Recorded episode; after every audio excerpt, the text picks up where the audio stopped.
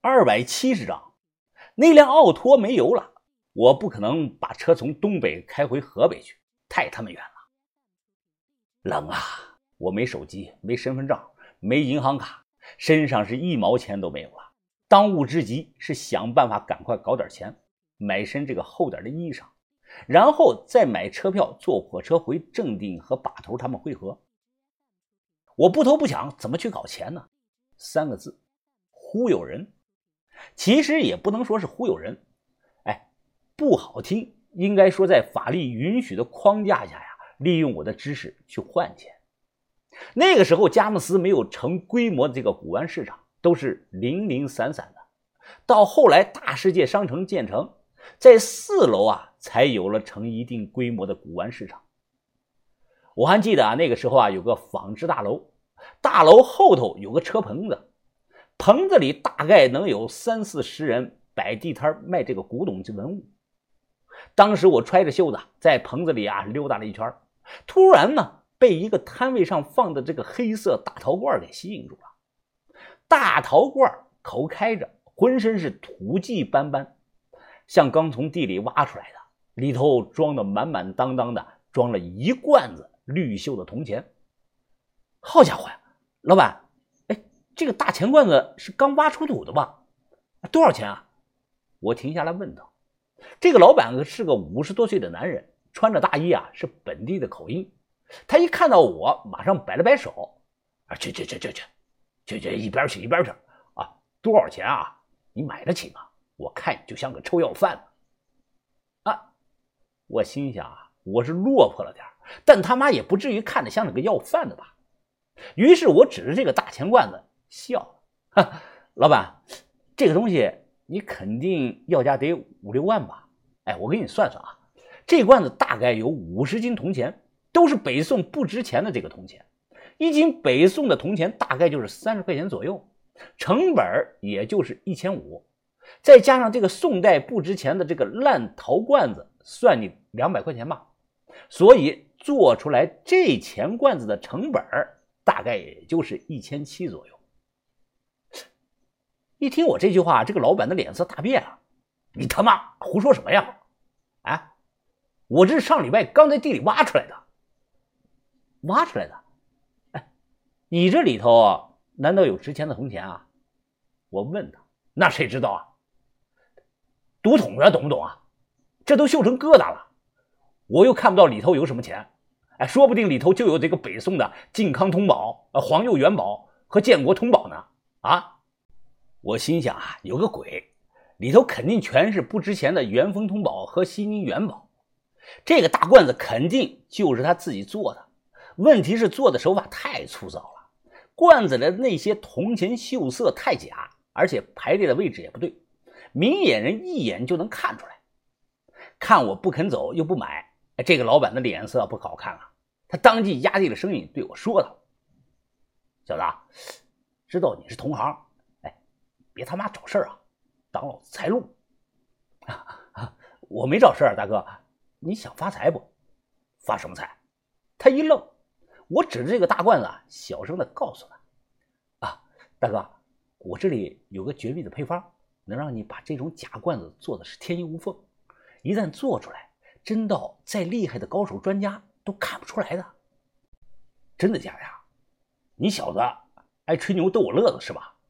表情啊，明显不信，啊，信不信由你。反正啊，你要是用上我的配方做出来的罐子，一年卖上两个，能轻轻松松的赚上几十万。这会儿再看啊，他这个表情啊，有点不一样啊，哎，他有点心动的感觉。那你说出来听听。啊，大哥，我我能白说吗？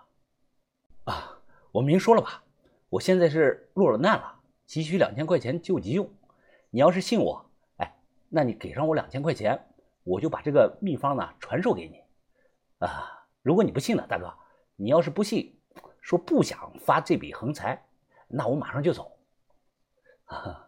大哥，你要不要赌一把呀？赌赢了后半辈子豪车别墅发大财，赌输了不过就是赔了两千块钱嘛。他想了半天，突然咬着牙看着我，妈的！赌就赌，不就两千块钱吗？爷们赔得起。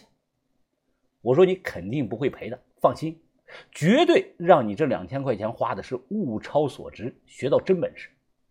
接下来他取了两千块钱给我，我数了一遍啊，便把钱揣到兜里，然后让他拿好纸笔记下，告诉了他秘方。首先，绝不能用胶水，他做的这个罐子钱啊，就是用胶水粘的。这种筒子钱撬开以后，表面会反这个白光，甚至会粘手。准备好这些东西：猪皮、黑土、羊毛轮、细砂纸、抛光膏、几包这个油性的记号笔。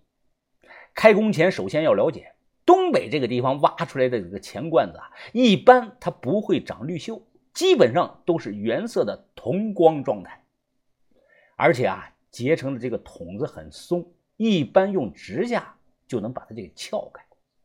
那么具体的操作方法就是啊，准备散铜钱五十斤，用细砂纸和羊毛轮把铜钱刷一遍，模仿自然磨损的这个痕迹。铜钱放在地上铺开，拿整张的这个猪皮盖到上头，再用重物压在猪皮上头，压上十天。十天内，猪皮会慢慢的渗油。这种压出来的猪皮油啊，是做这个老包浆的最好材料。做好了，高手都看不出来。然后呢，把猪皮撤了，在空罐子底部啊铺上一层东北的黑土，一层层将铜钱铺到这个罐子里。这里有一点啊，要说明一下：中间铺的那层铜钱最好用麻绳给穿起来。用的麻绳一定要用一百度开水加碱面煮上二十四小时。这样的麻绳会迅速的老化，轻轻的一碰就断了，以此来模仿麻绳在地下千年老化的效果。最后一步呢，把油性的记号笔的笔芯抽出来，混入到清水中，做成一锅的油汪汪的黑水，将这种油汪汪的黑水沿着这个大缸的这个边缘啊，均匀的倒下去，盖上盖找个阴凉的地方埋上三到六个月，取出。大功告成，这样做出来的钱罐子，无论怎么看，质地、包浆、磨损、排列、老化，全都和东北出土的这个真罐子是一模一样。除了做罐子的人，专家都看不出来。提到这里啊，我不妨再说个行业的秘密：早年筒子钱唯一做不出来的效果，就是朱砂锈和千年结晶锈。但后来这个难题啊，被广西人攻破了。有几个广西仔花了十几万，从北京某某化学学院找来个教授，配出来一种化学药水，可以完美的生成这个结晶绣。至今为止，那几个广西仔啊，每年还在大量的做这个假罐子。这些罐子真假难辨，不知道坑了有多少人。我初步推算，可能涉案金额过亿了。